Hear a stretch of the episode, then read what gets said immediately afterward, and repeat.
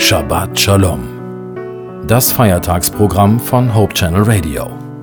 Freitagabend bis Samstagabend.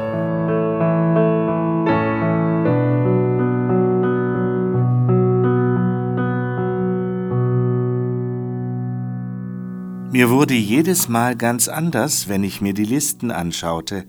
Listen über Kriege, die durch die Jahrhunderte hindurch, von der Antike bis heute, den Menschen unendlich viel Leid und Schmerzen gebracht haben. Der andere wurde zum Feind erklärt, man wollte mehr Macht und mehr Herrschaftsgebiet.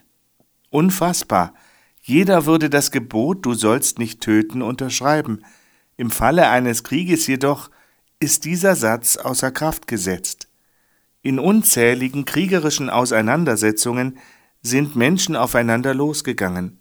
Manche der Kriege, die geführt werden, dauern immer noch seit Jahrzehnten an. Wie wäre es, wenn wir die Menschen aufrütteln könnten, damit sie ihre Waffen aus den Händen legen? Es beunruhigt uns, wenn der Ton in der Weltpolitik immer rauer wird. Sollte sich wirklich allein das Recht des Stärkeren durchsetzen?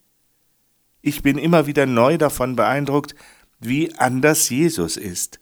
Er zeigt den Menschen, es ist möglich, jenseits von Machtstreben und Unterdrückung einen Weg des Dienens, des Respekts und der Liebe zu gehen.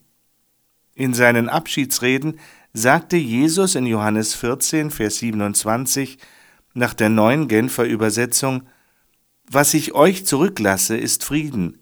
Ich gebe euch meinen Frieden, einen Frieden, wie ihn die Welt nicht geben kann. Lasst euch durch nichts in eurem Glauben erschüttern und lasst euch nicht entmutigen.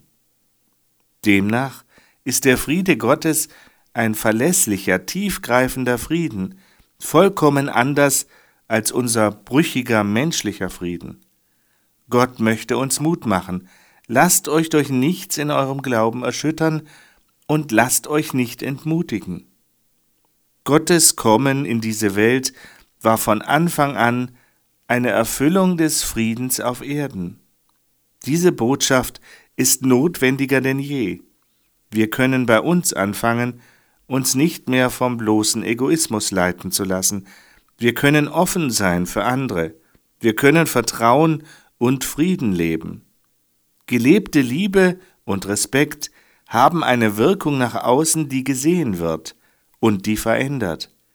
Jesus selbst möchte uns seinen Frieden geben, einen Frieden, wie ihn die Welt nicht geben kann. Ich wünsche uns die Kraft und die Geduld, Menschen auf diesen tiefgreifenden Frieden hinzuweisen. In diesem Sinne eine gesegnete neue Woche wünscht Ihnen Ihr Joachim Lippert.